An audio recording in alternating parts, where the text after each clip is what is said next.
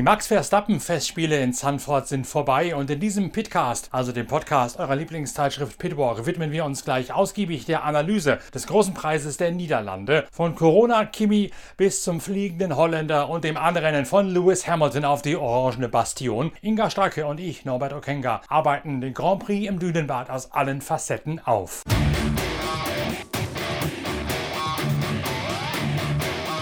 Vorher allerdings sei mir ein Hinweis in eigener Sache erlaubt. Wir haben ja gerade die neue Ausgabe der Zeitschrift Pitwalk auf den Markt gebracht, Heft Nummer 62. Das ist das Heft mit der großen Titelgeschichte zu Graf Berge von Trips, mit der Tragödie vom adeligen Formel-1-Star, der im September 1961 in Monza auf WM-Kurs fahrend tödlich verunglückt ist. In dieser Ausgabe Nummer 62 von Pitwalk steht auch die große Geschichte von Max Verstappen drin, wo entblättert wird, was den Niederländer tatsächlich so erfolgreich macht. Und wir erleben gerade einen wahren wahren Run auf die Ausgaben der Zeitschrift Pitwalk. Wer das Heft also noch nicht bestellt hat oder wer es nicht im Abo hat, der möge das möglichst schnell tun, denn sonst sind wir völlig ausverkauft. Also schaut schnell auf die Internetseite pitwalk.de, macht euch ein Bild von den Inhalten von Heft Nummer 72 mit der Titelgeschichte zu Graf Bäre von Trips und zu Max Verstappen und dann greift flugs in die Tasten, um es zu bestellen via shop@pitwalk.de, damit ihr diese Chance nicht verpasst und am Ende leer ausgeht, weil das Heft schlechterdings ausverkauft ist.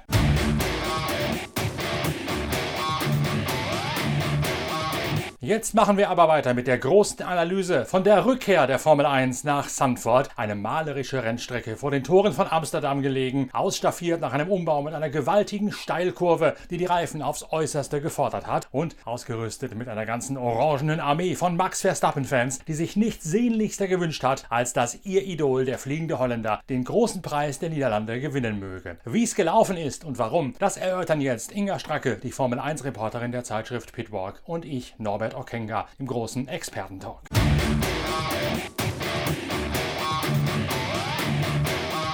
Also das waren die perfekten Max Verstappen Festspiele am Sonntag in den Niederlanden. Ein Heimsieg, scheinbar in einem Rennen, das er nach Belieben zu dominieren schien. Zwischendurch hat oder am Ende hat Lewis Hamilton, der klar geschlagene, gesagt, die waren so schnell, die haben nur mit uns gespielt. Ja, so kann man es nennen. Es war ein mega Wochenende. Also ich muss ganz ehrlich sagen, diese Stimmung dort, das, äh, das hat schon richtig phänomenal gut ausgeschaut und es waren wirklich Festspiele. Und was mich ja ganz besonders gefreut hat, nachdem es ja schon in der Qualifikation wieder wegen gelber, roter Flaggenabbruch und so weiter Verzögerung gegeben hat, ging dann tatsächlich im Rennen Es gab zwar ein paar haarige Momente, ein paar enge Momente, so auch zwischen Mick Schumacher und seinem Teamkollegen, aber es gab keine Unterbrechung, kein Abbruch, sondern ein Rennen, das mal einfach von Anfang bis Ende alle die vollständige Rundenzahl durchgefahren werden konnte. Und es brauchte, ich glaube, drei Runden oder wie viel, dann hatte Max Verstappen so viel Vorsprung auf der Habenseite, dass Mercedes selbst mit der gesplitteten Strategie, die sie ja von Anfang an angewendet haben, letztlich keine Chance mehr hatte. Also Verstappen hat denen ganz klar die Grenzen aufgezeigt an diesem Wochenende. Hat er, wobei die natürlich schon versucht haben ranzukommen und es dann über die Strategie probiert haben, die sie dann aber, wie Toto Wolf nach dem Rennen zugeben musste, ähm, auch noch ein wenig verpeilt haben. Also die, ähm, ja, verwachst, sagt man beim, beim Skifahren. Ähm, das haben sie dann zugegeben. Aber ähm, Lewis Hamilton hat quasi zugegeben, ich kann auf den Longruns einfach nicht mit Max mithalten. Dann lass uns doch mal die Strategie aufdröseln, die dieses Rennen geprägt hat. Die theoretische Vorausberechnung, die ja sowohl die Teams selbst in ihren Simulationen äh, kalkulieren, als auch Reifenlieferant Pirelli sie jeweils zur Verfügung stellt. Diese theoretischen Vorausberechnungen haben gesagt, ein Zweistopprennen sei das schnellere, sei das bessere von beiden Varianten. Max Verstappen und Red Bull haben sich aus der komfortablen Position des souveränen Spitzenreiterführenden auf genau diese Zwei-Stopp-Strategie eingelassen und von Anfang an gesagt, wir fahren genau diese theoretisch beste Möglichkeit. Mercedes hat gesagt, wir nehmen Hamilton auf die errechnete bessere Zwei-Stopp-Variante und opfern das Rennen von Valtteri Bottas, damit der einen langen ersten Turn mit immer schlechter werdenden Reifen fährt, dann allerdings infolgedessen logischerweise später zu seinem ersten und einzigen Boxenstopp einrückt als Verstappen und Hamilton zu ihren jeweils ersten Stops. Mit der Konsequenz, dass dann Valtteri Bottas irgendwann nach dem ersten Stopp von Verstappen mit seinen alten Reifen vor Verstappen aufgetaucht ist und so eine Art rollende Schikane dargestellt hat, einen Prellbock dargestellt hat. Und man hat so ein bisschen gehofft bei Mercedes, dass man Hamilton so nah heranbringt, indem man Bottas als Brems, Bremsklotz nutzt für Max Verstappen, dass dann beim zweiten Boxenstopp die Möglichkeit besteht, dass Hamilton schneller abgefertigt wird und an Verstappen vorbeikommt und so den Sieg ja. landet. Ja, aber es hat halt leider nicht geklappt. Ne? Also ich zitiere hier mal Andrew Shovlin äh, von Mercedes, der sagt, das Auto war einfach nicht schnell genug und sie hatten in Dirty Air, also in der, in der schmutzigen Luft wortwörtlich übersetzt, hinter den Hinterverstappen einfach zu kämpfen. Und dass das jetzt schon hinter einem Auto auch so deutlich ist, das hören wir dieses Jahr immer wieder. Da sollten wir vielleicht morgen im YouTube-Talk nochmal drauf zurückzukommen auf das Thema Dirty Air. Aber er sagt halt, das eben hat zu viel an den Reifen genagt. Und äh, vorne an der Spitze war es sehr schnell. Das hat ja auch Max Verstappen zugegeben. Der hat gesagt, das war ein Rennen, wo ich von Anfang bis Ende pushen musste. Der konnte sich nicht zurücklehnen und gemütlich vorne wegfahren. Das war teilweise Quali-Runde um Quali-Runde so gefühlt, ja. Und äh, das hat es ja aber auch so spannend gemacht. Ja? Aber deswegen war eben der Abbau, die, Abbau, die Degrada Degradation der Reifen ähm, einfach so stark, dass sie dann äh, so ein bisschen ihre Strategie auch enden müssten. Sie haben beim ersten Stopp, als Louis von mm, äh, auf die Mediums gewechselt hat, haben sie Zeit verloren und äh, Verstappen konnte quasi das äh, gut ausgleichen. Mit dem zweiten Reifen, sagt Schofflin, waren sie ein bisschen schneller, sie konnten näher ran und konnten eher dran bleiben. Aber für den letzten Stopp hatten sie keine Optionen mehr. Sie haben sich entschieden, früh reinzugehen, waren vielleicht ein bisschen zu optimistisch und hatten gehofft, dass Red Bull einen Soft aufziehen lassen würde.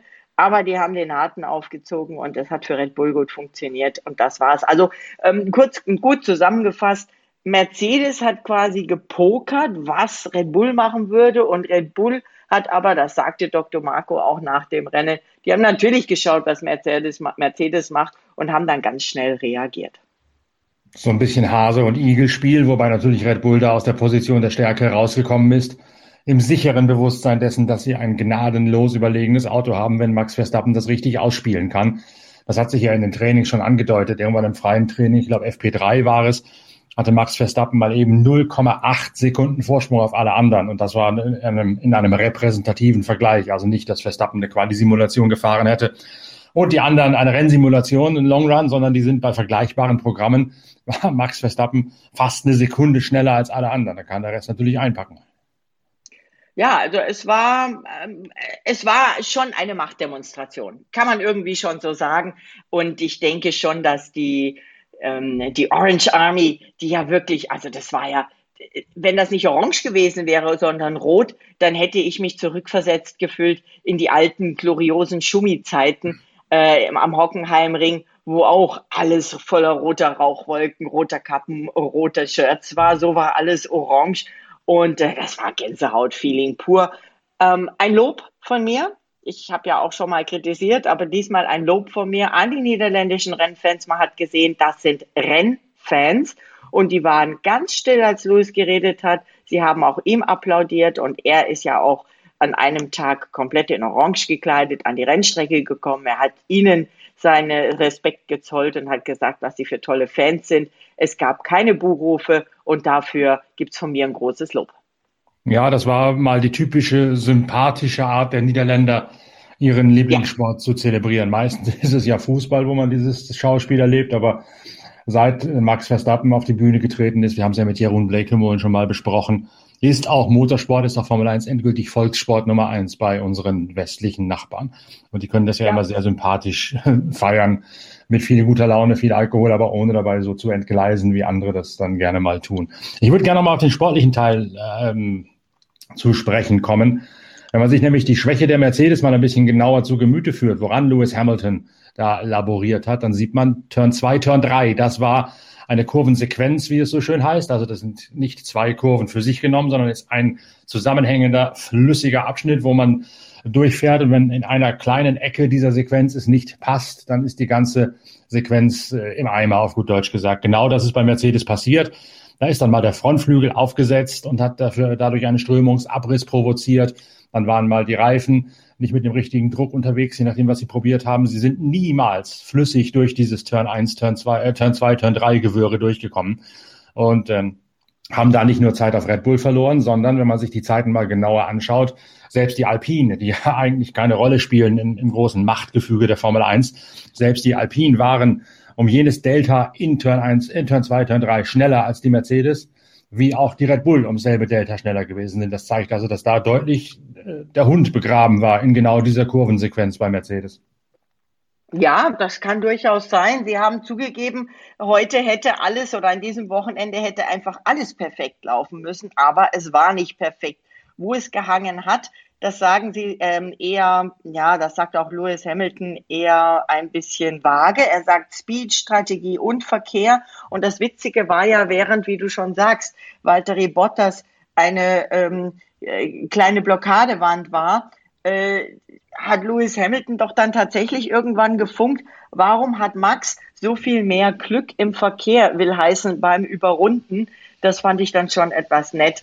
Aber ja, äh, Red Bull hatte eben nicht vorne mit Max Verstappen mit der Dirty Air zu kämpfen. Vielleicht war auch das noch äh, ein, ein Punkt. Aber wenn wir dann schon über die beiden Fahrer jeweils sprechen, eben auch über Valtteri Bottas, der übrigens seinen Job gut gemacht hat und jetzt Dritter in der WM ist, sagt Joe Perez, der Mann ist aus der Boxengasse in die Punkte vorgefahren.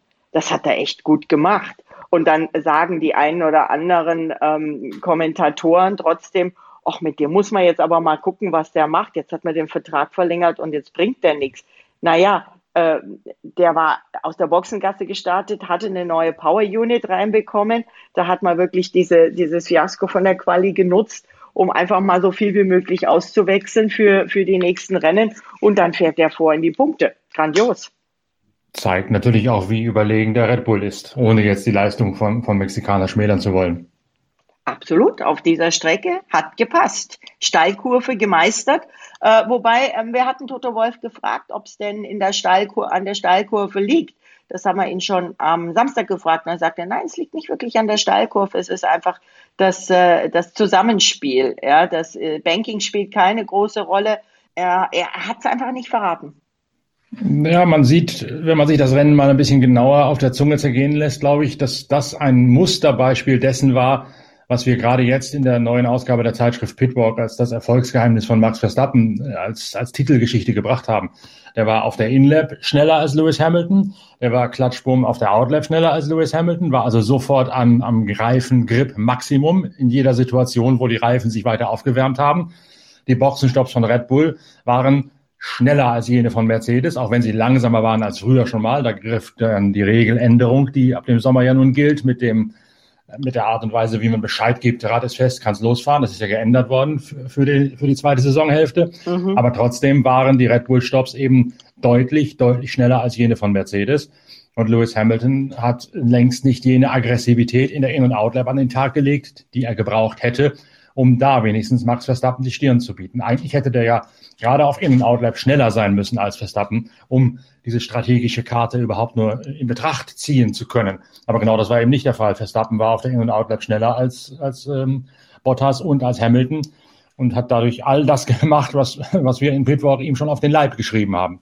Absolut, in der Tat. Also alles richtig gemacht bei Red Bull, auch äh, wenn der zweite Mann da nicht so gut helfen konnte wie bei Mercedes. Aber wir haben es doch schon vor der Saison gesagt, Norbert. Das Pendel wird hin und her gehen. Jetzt ist das Pendel wieder zu Max Verstappen, der in der WM-Führung jetzt wieder vorne ist mit 224,5 Punkten.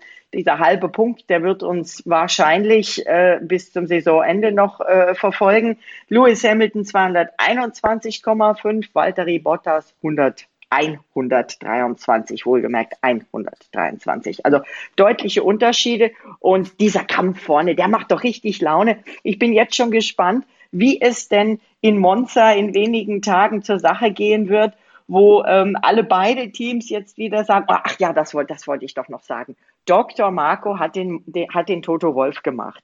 Er hat doch tatsächlich nach dem Rennen gesagt, naja, so ganz perfekt war das nicht. Ja. Wir hoffen, dass es dann beim nächsten Mal besser läuft für uns. Ich denke, ich höre nicht richtig. Er hat allerdings auch gesagt, Lewis Hamilton neige zum Theatralischen, aber sie würden natürlich die Reifen von Mercedes im Großen und Ganzen hätte das, also gut detailliert beobachten und im Großen und Ganzen hätte es schon gestimmt, dass Hamilton nicht mit den Reifen weiterfahren konnte. Also ähm, ich, ich fand das sehr, sehr witzig. Und Dr. Marco sagt, Monza ist nicht unser bester Kurs, Max wird aber doch dort so schnell sein, wie er kann. Da gehen wir mal von aus, denn dafür fährt der gute Mann ja Formel 1. Aber ich glaube, durch das Honda Motoren Upgrade, auch da haben wir ja ein bisschen was in der ja. aktuellen Ausgabe der Zeitschrift Pitwalk dazu geschrieben, wie es dazu zustande gekommen ist. Durch dieses Honda Motoren Upgrade ist, glaube ich, dass äh, diese vermeintliche Schwachstelle Monza auch längst keine mehr. Ich glaube, die werden da auch mit den flachsten Flügeln fahren. Logisch, macht jeder in Monza. Und der Motor von Honda ist, so haben wir ja geschrieben, mittlerweile dem Mercedes ebenbürtig. Also das wird ein Kampf mit offenem Visier. Will heißen, die werden da in Monza nicht schneller sein, nicht so eklatant wie jetzt in Sandford. Aber sie werden gleich auf sein. Und dann kommt es auf die Strategie und auf die Umsetzung der Rennen drauf an. Und da ist dann wieder Punkt zwei auf unserer Liste. Da ist Red Bull einfach besser momentan bei der Umsetzung auch der Boxenstopps, auch der In-and-Outlet mit Verstappen als Mercedes. Also da muss Mercedes sich was einfallen lassen für Monza, wenn sie dagegenhalten wollen. In der Tat, da werden Sie wirklich mal ein bisschen äh, gucken. Äh, Lewis Hamilton hat bei den Interviews nach dem Rennen ähm, mit einem fast leicht schmerzverzerrten Gesicht gesagt, ähm, die haben jetzt ein Update. Ich weiß nicht, ähm, bei uns kam ja schon länger nicht. Ich weiß nicht, wie das so weitergehen soll. Ich werde weiter alles geben. Ähm, das hat er sehr nicht sehr deutlich gesagt, also nicht so, wie man meinen könnte, wie er es sagen würde, wenn er jetzt was fordert, aber er hat es gesagt. Also wie du, wie du auch schon angemerkt hast, dieses Honda-Update, und da kommen wir wieder zum leidigen Thema, wie schade das Honda dann geht. Aber bevor unser Monza-Diskurs und unsere Monza-Expedition gerade begann, sagtest du noch, das Pendel schwingt mal so und mal so von Strecke zu Strecke zu einem oder zum anderen. Ich habe jetzt eher das Gefühl, das Pendel schwingt überhaupt nicht mehr. Das schwang nur deswegen kurz vor der Sommerpause, weil Max Verstappen dauernd über den Haufen gefahren worden ist und deswegen wenig Punkte und die WM-Führung eingebüßt hat. Aber in Wahrheit war der in Silverstone überlegen. In Wahrheit hätte der in Budapest gut ausgesehen und er war jetzt in Spa überlegen und er war in, in Sandford drückend überlegen. Also ich glaube, da schwingt nicht mehr viel im Pendel.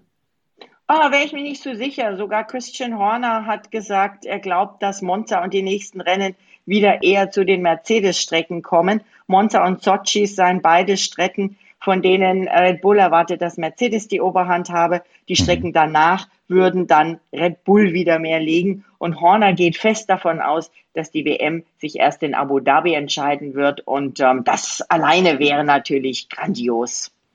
Ja, hoffen wir, dass der gute Christian recht hat damit. Er neigt aber ja auch gerne mal dazu, Aussagen zu politisieren. Ja, aber auch äh, Toto Wolf, also ich finde es immer ganz klasse, so, so zuzuhören, was denn die Chefs so sagen, weil man da auch so ein bisschen trotz alledem zwischen den Zeilen lesen kann. Und Toto Wolf sagt, wir schieben uns die Favoritenrolle immer gegenseitig ja. zu. Und nächste Woche gibt's massive Attacke, da geben wir alles, was wir haben. Wir holen uns das nächste Woche zurück, sagte er. Soll sein. Weil, was, haben die, ja. was haben die Deutschen veranstaltet am Wochenende? Sebastian Vettel und Mick Schumacher? Sebastian Vettel, der ist äh, abgerutscht, der hatte in der Qualifikation ja schon das große Pech, äh, gleich direkt rauszufallen. Da kam er nicht sehr viel weiter äh, und hatte mit diesem schlechten Startplatz dann eben, wie die angesprochene Dirty Air, hing hinten fest, kam nicht weiter nach vorne. Aber warum war denn der im Qualifying überhaupt so schlecht? Ja, da, die haben ihn dann nicht mehr rausgeschickt und dann war die Zeit zu Ende. Es gab ja wieder mal so ein bisschen Harakiri, weil alle am Ausgang Boxenschüsse anstanden und nicht mehr rauskamen. Das war ja auch so ein bisschen das Pech des äh, Sergio Perez. Das hat einige getroffen. Sebastian Vettel hat eigentlich nach dem Rennen ganz klar gesagt, wir müssen unser Auto verbessern. Uns fehlt Speed.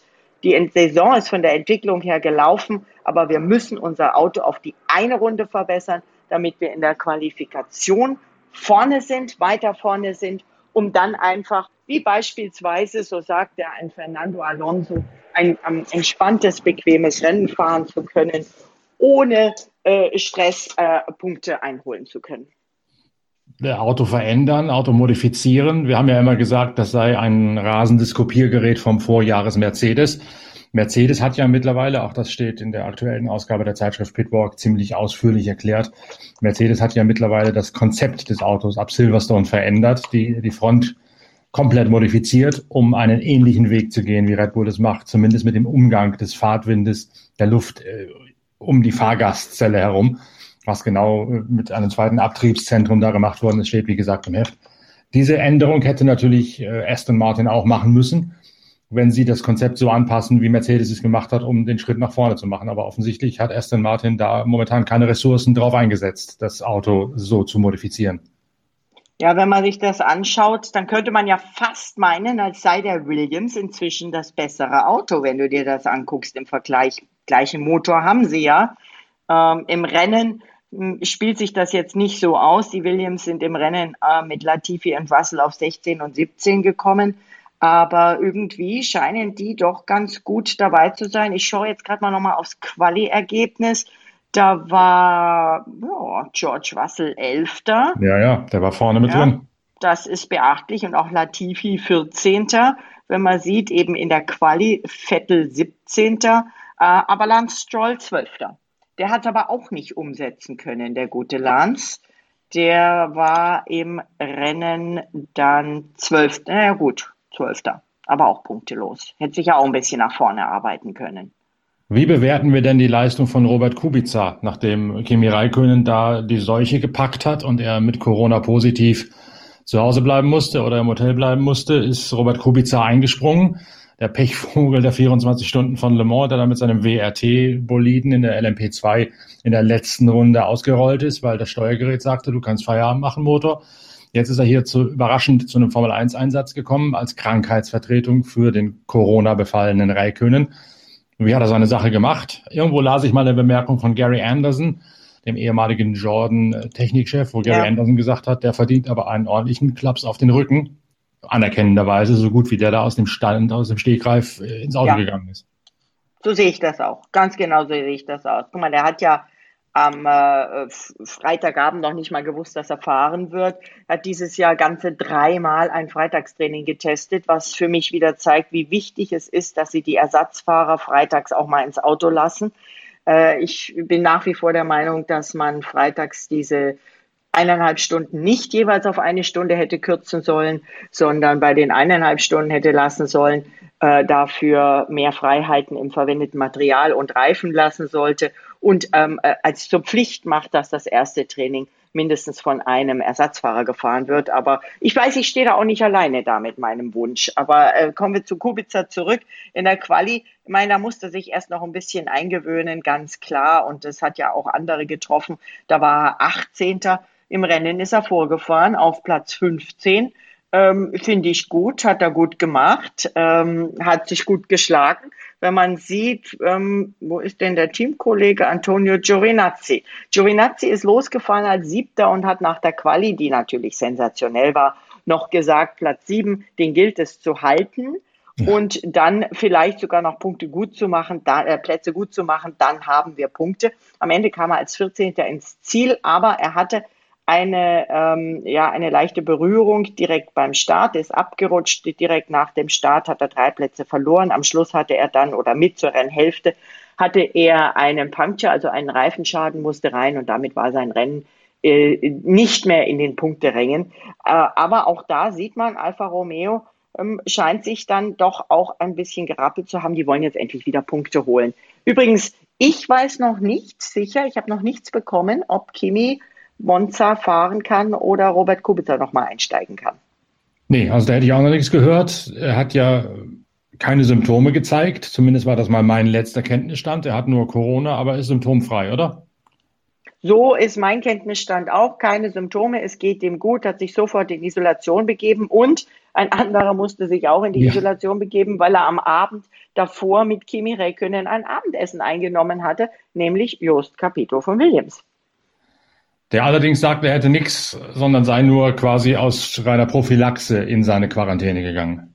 Genau, da sind die Formel-1-Regeln ja sehr, sehr streng. Ähm, ich weiß, dass ich äh, versuche gerade äh, mit Kollegen zusammen ein äh, Presseessen für Monza zu organisieren und wir müssen wirklich bei jedem abchecken, ob er das überhaupt machen darf. Wir haben noch Mick Schumacher nicht tangiert. Was hat der angestellt? Ja, der Mick hat eigentlich nichts angestellt, aber sein Teamkollege, der war mal wieder so richtig heftig, finde ich. Also ähm, Mick ist da sehr zurückhaltend und diplomatisch. Tut er gut dran, finde ich. Der lässt da nicht viel los. Der sagt, wir klären das Team intern, wohingegen sich unsere Kollegen doch ähm, da sehr zu Wort melden und das war schon eine Harikarakiri-Aktion. Was war denn? Direkt beim Start. Naja, direkt beim Start hat er wieder mal sein, ich ziehe nach links, ich ziehe nach rechts und dann ist er so weit nach rechts rüber, dass Mick wirklich die Wahl hatte, zurückzustecken und zwar gewaltig oder in die Boxen, in die, in die beginnende Boxenmauer reinzuknallen. Das war schon ganz schön heftig, das bei ähm, hoher Geschwindigkeit einmal mehr. Und ähm, mich hat's gewundert, dass die Rennleitung da nichts sagt. Wir haben Mick dazu gesagt, fragt und er sagt, soweit er weiß, ist es so, wenn das Teamkollegen sind, dann ähm, macht die Rennleitung da nichts, was ich aber auch nicht ganz verstehe, weil ähm, gefährliches Fahren ist gefährliches Fahren. Ob es der Teamkollege ist oder ein anderes Team, sollte eigentlich nicht unterschiedlich geahndet werden. Er sagt auf jeden Fall, ich werde hier nicht in die Presse gehen. Und dann sagt er doch, und das ist für mich sehr erstaunlich, ähm, er sagt, aus meiner Sicht war das nicht korrekt, aber es ist eher sein Ding, in den Medien rumzuschimpfen. Ich halte mich da raus und werde es mit dem Team intern besprechen. Typischer Schuhmacher. Man merkt die, Erb die Erbanlagen. Naja, und die Erziehung, Höflichkeit und äh, wobei Michael hat schon auch das eine oder andere Mal ähm, was gesagt oder ist auch mal in die eine oder andere Box reingestürmt. Also ja, ähm, da ist der Mick äh, gemäßigter. Aber ich, wie gesagt, ich finde, er macht das alles sehr gut. Und äh, ich habe danach Günther Steiner gefragt, wie er das denn sieht. Und ähm, der Günther war ähm, ja so ein bisschen wattemäßig. Der sagte, ja, so, so ganz so schlimm war das ja gar nicht. Es war ja nicht böse Absicht, aber wir werden natürlich mit ihm reden und ähm, ja, darf er wahrscheinlich nicht, kann er wahrscheinlich nicht so deutlich sagen. Also ähm, der Mick sagte, sagte dann noch, selbst Sergio Perez ist nach dem Rennen zu ihm gekommen und hat gefragt, was macht der dann da eigentlich? Also der Mazepin. Auch das sollten wir dann morgen bei unserem YouTube-Talk mit Lukas Luhr und Timo Rumpfkall vielleicht nochmal wieder aufgreifen. Aber natürlich vor allen Dingen die, die gnadenlose Überlegenheit von Max Verstappen beziehungsweise Unterlegenheit von Mercedes. Das Thema haben wir uns für morgen für Pitwalk TV auf Wiedervorlage gepackt. Inga, danke, dass du dir heute die Zeit genommen hast. Wir sind morgen in der nächsten Runde wieder beisammen. Immer wieder sehr gerne. Ich äh, wünsche Kimi Räikkönen alles Gute beziehungsweise gute Besserung, auch wenn er keine Symptome hat, dass äh, der da ganz schnell wieder einen Negativtest hat. War ja ein ereignisreiches Wochenende für ihn. Erst gibt er seinen Rücktritt bekannt und dann äh, kann er bei genau diesem Rennen nicht fahren. Und er ist äh, der, der erste Corona-positiv getestete Pilot übrigens dieses Jahr. Hoffen wir, dass es dabei bleibt.